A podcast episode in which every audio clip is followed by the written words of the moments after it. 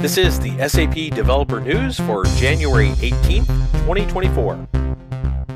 Howdy developers. The fifth annual SAP Developer Insight Survey dropped onto the internet this past Monday. This year should be particularly interesting. In addition to our existing questions around popular languages and frameworks, we delve into your use of SAP architecture patterns. We also have some specific questions exploring generative AI use cases for developers. You'll find the survey link in the notes section below. As usual, we'll report back the results to the community at large. The survey will run through the end of February, but don't wait. Click on the link when the news ends and share what you're up to with us. Thank you. Did you know that with the CDS bind command, you can connect to a remote service on SAP BTP, such as a HANA Cloud instance?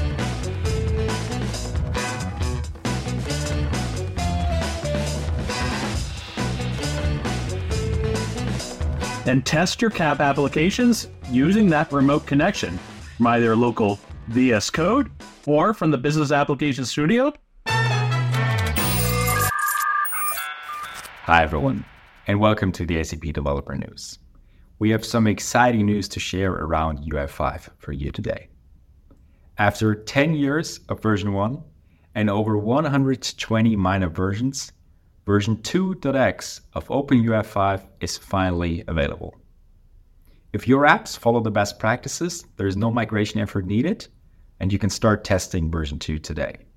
You can look forward to a better performance and a smoother user as well as developer experience. And speaking of developer experience, SAP UI5 adaptation projects are now also available for Visual Studio Code. Previously only available in the SAP Business Application Studio, you can now also use VS Code to extend standard SAP applications. Check out Oliver's blog posts for both of these announcements and see you soon. Bye. In the coming few days, the SAP Build Process Automation team will be introducing environments, which will provide a new governance capability for SAP Build Process Automation. You may be asking, what is an environment? Well, an environment, and more specifically, a shared environment is a virtual location within your SAP Build Process Automation subscription where projects are deployed. A shared environment will allow you to isolate the resources and the project with specific rights associated with a given environment. For instance, two environments may be defined such as one for material management and another for financial consolidation and the projects related to the two environments might not use the same settings. Documentation will be available soon with further information. Meanwhile, check out Alexandre Fortin's blog post for more information. It's in the comments below. Hey everybody, Josh Bentley, and I want to give you a quick update in this week's developer news on a couple of things that have been put out by community members as it relates to UI5 technology. The first is there's a blog post out from Marian, and with help from Walter, they put a lot of enhancements together they go through in this blog post on the UI5 spreadsheet importer.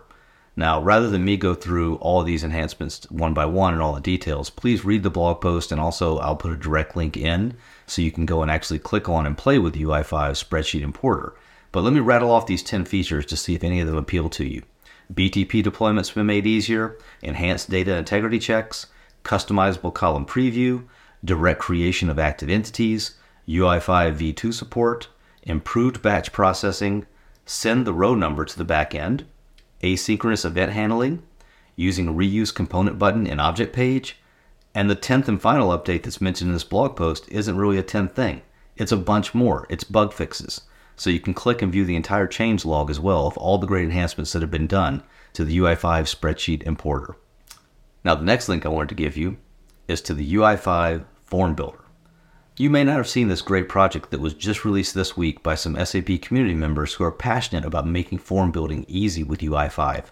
The attached link will take you to the project page where you can build your own forms from scratch or use some of the preloaded templates.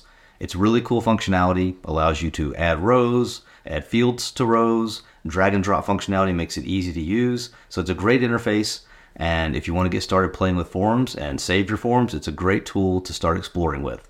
Hope you enjoy it, Many thanks to those in the SAP community that are passionate about UI5.